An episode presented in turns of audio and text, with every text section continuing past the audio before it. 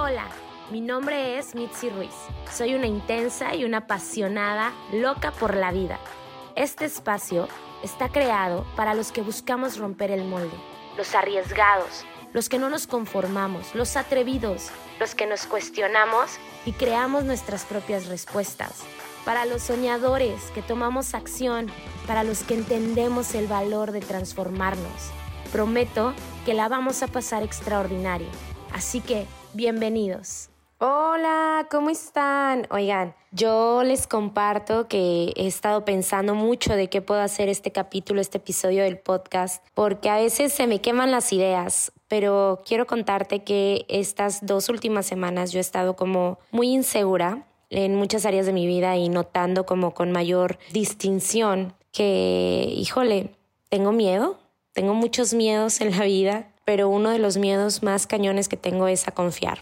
Tengo miedo en confiar eh, en mi pareja, tengo miedo en confiar en mis relaciones más cercanas, tengo miedo en confiar en mi trabajo, tengo miedo en confiar en mí misma y está bien cabrón, o sea, te lo digo y es algo que de cierto modo me avergüenza y también noto y digo, ¿por qué voy a sentir vergüenza por esto que estoy sintiendo? Y creo que eso es lo que hace que este espacio sea tan lindo, tan fluido y tan especial porque me decían justamente el, el viernes, el sábado, Mit, es que escucho tus podcasts y yo no puedo creer que tú estés pasando por lo que compartes. Justamente eso es lo que quiero traer en estos espacios, que tú puedas escucharme y puedas decir, ah, mira, no estoy tan loco, no estoy tan loca, esto sucede, ¿no? Y que cuando tú me, me escribes y me compartes, oye, yo me sentí así, yo hice esto, yo, pues tú también me estás enseñando y me estás permitiendo conectarme con algo que me hace total sentido, ¿no? Entonces, te comparto que ah, está bien cabrón poder notar que hay heridas de nuestro pasado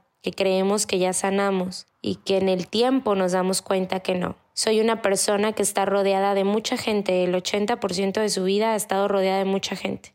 Y me gusta mucho estar con mis amigos y me gusta mucho estar con, las personas a las que amo, pero me doy cuenta y me hacen darme cuenta que me cuesta trabajo jugar en equipo. Y me enoja, porque amo jugar en equipo, yo le enseño a la gente a jugar en equipo. Y entonces he estado haciendo una introspección un poco más profunda del por qué o para qué me cuesta jugar en equipo y logro descubrir que tengo miedo, que en algún momento de mi infancia yo decidí que yo requería estar por mi cuenta y aún no logro ir muy profundo allá porque no me gusta ir al pasado, porque lo que yo hago y lo que yo enseño y lo que yo practico todos los días tiene más que ver con estar en el presente y en el futuro, pero estas últimas semanas han sido muy confrontativas para mí y he requerido como hacer un alto y notar de dónde viene esto, esta huella, esta herida de abandono y el miedo que me da confiar en alguien o confiar en otros viene de que he requerido resolver la mayor parte de mi vida yo sola y que cuando he confiado en alguien mm, las cosas no resultan como yo quería que resultaran y es que normalmente nunca van a resultar como tú quieres que resulten. El punto aquí es que aunque digo que estoy dispuesta a perder, no estoy dispuesta a perder y entonces voy jugando los juegos de mi vida cuidándome cuidándome todo el tiempo y esperando el peor de los escenarios. Y aquí está lo más cabrón, porque nadie tiene que hacerme absolutamente nada. Yo solita me hago mis harakiris, yo solita me boicoteo, yo solita me freno, yo solita me asusto, yo solita me hago pasar por momentos de muchísima ansiedad y muchísima angustia y yo solita me creo escenarios en donde puedo ponerme en las peores situaciones del mundo. Y cuando distingo esto, me enojo conmigo, me asusto y también me da un poco de paz saber que soy yo quien lo crea y soy yo quien evidentemente puede transformarlo.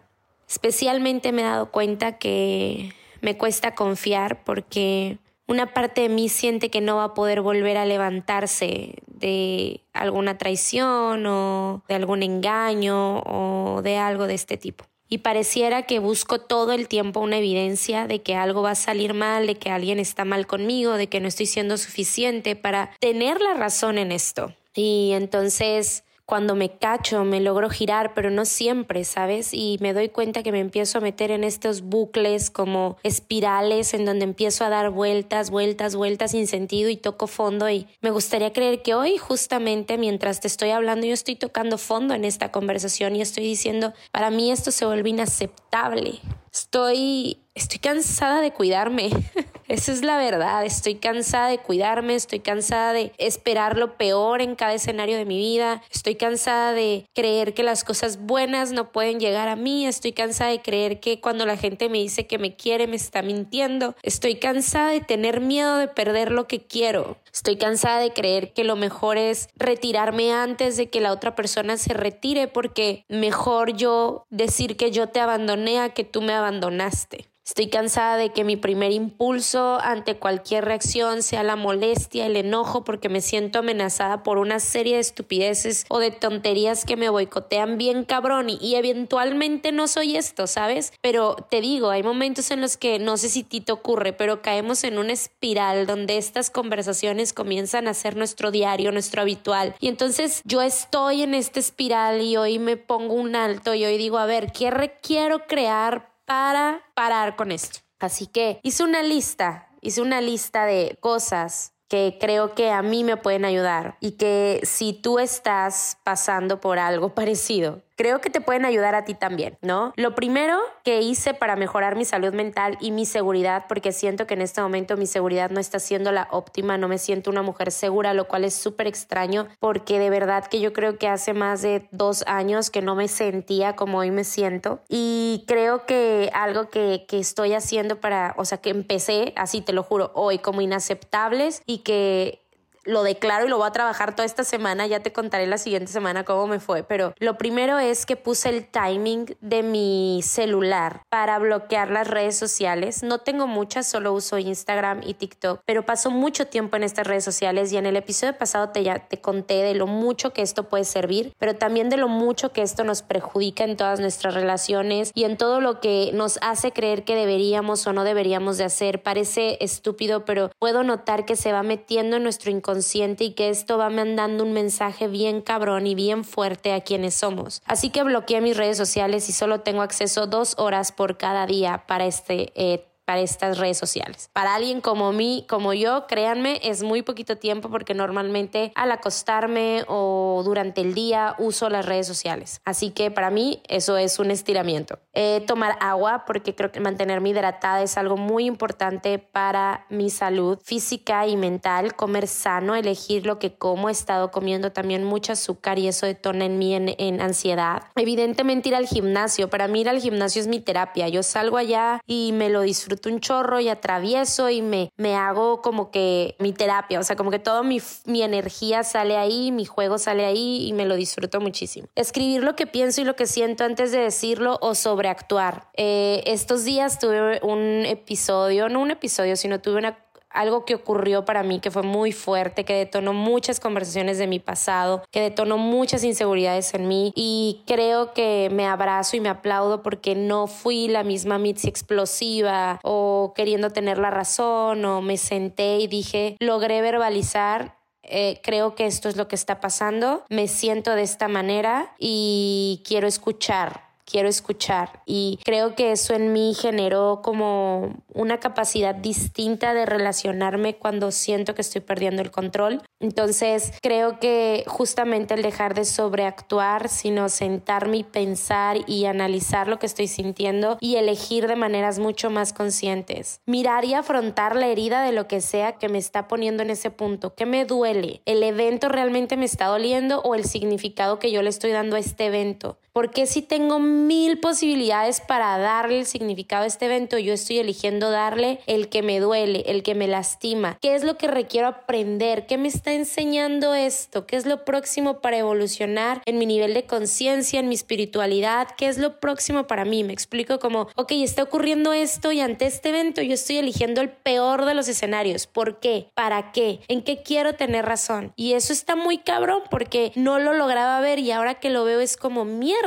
Mitzi. Todo el tiempo estás esperando que las cosas te salgan mal y tienes un plan B por si las cosas te salen mal. Y, y está chido, güey. Pero también puedes relajarte, ¿sabes? Puedes relajarte. Eh, acercarme a Dios, para mí ahí está siempre la respuesta y, confieso que llevo como un mes, más de un mes que he estado lejos de esto que para mí me da muchísima paz y me da muchísima serenidad y me, y me soma muchísimo a quien yo soy. Así que acercarme a Dios, leer la Biblia, buscar pasajes, escuchar podcasts de mis pastores, a crear alabanzas. Para mí esta es mi espiritualidad. Tú puedes hacerlo meditando, haciendo mantras, leyendo libros, lo que a ti te funcione como espiritualidad, hazlo. Eh, no sobrepensar, ¿no? Otra cosa que hago es que sobrepienso. Entonces, no sobrepensar lo que es, es y no voy a poder controlarlo ni cambiarlo. Solamente puedo aceptarlo. Así que lo que vaya a pasar va a pasar. No puedo tener el control de eso y, y, cuando eso suceda, como decíamos también en el podcast pasado, si algo me lastima yo tengo la capacidad de sanar y tener esa certeza creo que nos pone en un espacio totalmente distinto. Si alguien me abandona, yo tengo la capacidad de sanarme. Si algo no sale como yo quiero, tengo la capacidad de manejarlo porque yo me dedico a decirle a la gente que crea la realidad a través de lo que piensa. Y, me dedico a decirle a la gente que cuide lo que piensa, porque eso es lo que crea. Pero es muy humano también darte cuenta que a veces te atrapas. Te atrapas en tus conversaciones, te atrapas en lo que dices, te atrapas en lo que piensas, te atrapas en cómo ves. Y creo que es importante ser compasivo, sí, pero también ayudarte. ¿Qué acciones tomas todos los días que te alejan o te acercan a la declaración del futuro que quieres? ¿Qué acciones tomas todos los días que harían que los demás te eligieran? Y si no, aunque no te eligieran, tú te seguirías eligiendo. Dejo esto aquí como un espacio en el que de verdad espero que puedas compartirte y saber que todos pasamos por estos malos momentos, pero no todos los decimos. No usamos nuestras redes sociales para esto y poca gente habla de sus podcasts, de sus quiebres o de los momentos difíciles. Y pareciera que nos hemos vuelto una esfera de todo está bien y siempre está todo perfecto en mi vida. Y yo siempre le digo a mi gente, a la gente con la que tengo la oportunidad de entrenar, yo no soy perfecta, yo estoy aprendiendo al igual que tú. Y, y a veces creo que ya aprendí la lección y la vida me la vuelve a traer al frente para decirme, ah, ¿tú crees que sanaste esto? Bueno, mm, hay que volver a empezar. Obviamente en la lista de las cosas que tengo es eh, leer libros, que, me apoyen, eh, ir a terapia. Yo tengo a mi terapeuta y me gusta mucho ir a terapia, pero sobre todo ser compasiva conmigo y darme espacios de tranquilidad, de paz y de hacer cosas que a mí me gusten y que me emocionen muchísimo. Así que espero tus comentarios, espero que esto te haya servido. Si te sientes o te has sentido como yo, házmelo saber eh, y para que tú sepas que no estás solo, no estás sola, no estás loco, esto nos pasa a todos y no todos hablan de eso y hablar de esto creo que es de valientes. Gracias por escucharme,